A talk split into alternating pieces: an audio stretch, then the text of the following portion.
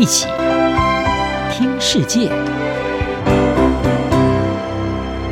欢迎来到一起听世界，请听一下中央广播电台的国际专题报道。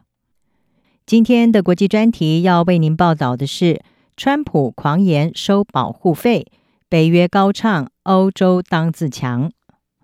很可能代表共和党逐鹿白宫的美国前总统川普，先前一席鼓励俄罗斯攻击北约成员国的谈话，在欧洲是掀起了轩然大波。川普任内曾经多次的抱怨北约过时了，而且对欧洲盟友长期仰赖美国军力保护是表示不满，甚至扬言要退出这个美国最亲密的军事伙伴联盟。如今，川普进一步语出惊人，他先前就公开放话，如果俄罗斯攻击欧洲盟国，他会鼓励而且不会出兵保卫欧洲。尽管美国总统拜登是严厉谴责川普的眼中只有收保护费，欧盟的外交高级代表波瑞尔也声明，北约不能够依赖美国总统的心情来运作。他坚称呢，不会随着川普的北约论调而起舞。但是这一番狂言确实是鲜明地勾起了川普昔日和北约的恩怨情仇，并且为川普一旦重返白宫的可能发展提供了想象空间。川普任内的国家安全顾问波顿就警告，如果川普回国，恐怕会率领美国退出北约。川普时期的国家安全会议幕僚长凯洛格更是表示，如果川普重新掌权，将会推动北约改革。他可能会建议川普让北约成为分级联盟，并且赞成对国防支出不足的成员国取消强调集体防御承诺的北约第五条款保护。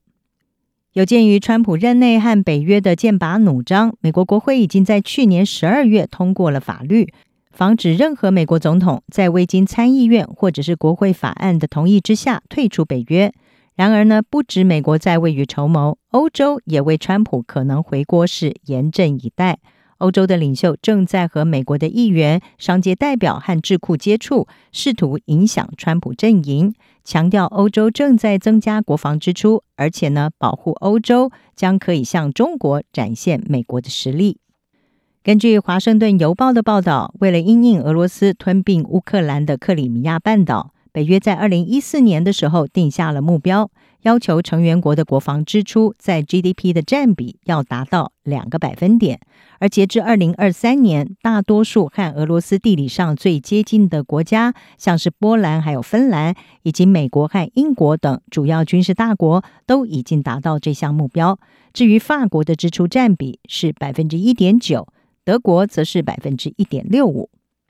德国总理肖兹，他是说，我们欧洲人现在和将来都必须更加关心我们自己的安全。这么做是为了自己，而不是为了川普。北约秘书长史托滕伯格则是指出，北约三十一个盟国今年将会有十八个国家达到军费占 GDP 百分之二以上的承诺。并且也强调，从韩战到阿富汗战争，北约盟邦军队都和美军是并肩作战。九一一事件之后的反恐战争，更是北约首度的动用公约第五条来执行联合防卫。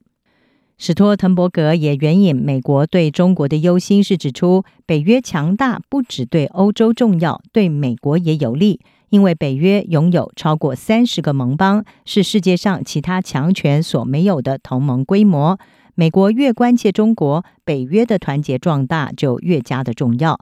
美国占世界 GDP 的百分之二十五，和北约盟国一起的话，将会占世界 GDP 的百分之五十，以及世界军力的百分之五十。因此，史托滕伯格是说，只要我们站在一起，我们就安全。事实上，川普确实已经成功的引起欧洲的注意，即使没有正式退出北约，在川普可能的第二次任期中，也会改变跨大西洋的关系。卡托研究所的专家罗根他是说，川普听起来确实像个收保护费的黑手党老大，但是呢，这场辩论具有背后的深意，因为有礼貌的建制派也曾经提出相同的抱怨。但是呢，或许是需要粗鲁的川普版本才能够引起欧洲的注意。部分中间右翼专家认为，欧洲已经足够富裕来抵御俄罗斯可能构成的任何威胁。美国在欧洲的广泛存在不再合理，特别是在美国面临来自中国的紧迫挑战之际。支持川普的保守派智库美国复兴中心的专家麦特拉，他认为呢，一旦川普重回白宫，这次他们将会做好准备，让更多和美国优先理念一致的人进入政府部门。数十年来，美国两党几乎一致的支持北约，但是也对欧洲在军事上搭美国便车是感到不满。这种意见分歧甚至可以追溯到一九五九年，当时美国总统艾森豪就曾经抱怨，北约盟国几乎要把山姆大叔当成傻瓜了。而如今，随着非传统风格的川普可能再度主导美国政策。欧洲恐怕没有选择的余地，必须要正视这一项大西洋两岸长期以来的争议。以上专题由吴宁康编辑，还青青播报，谢谢你的收听。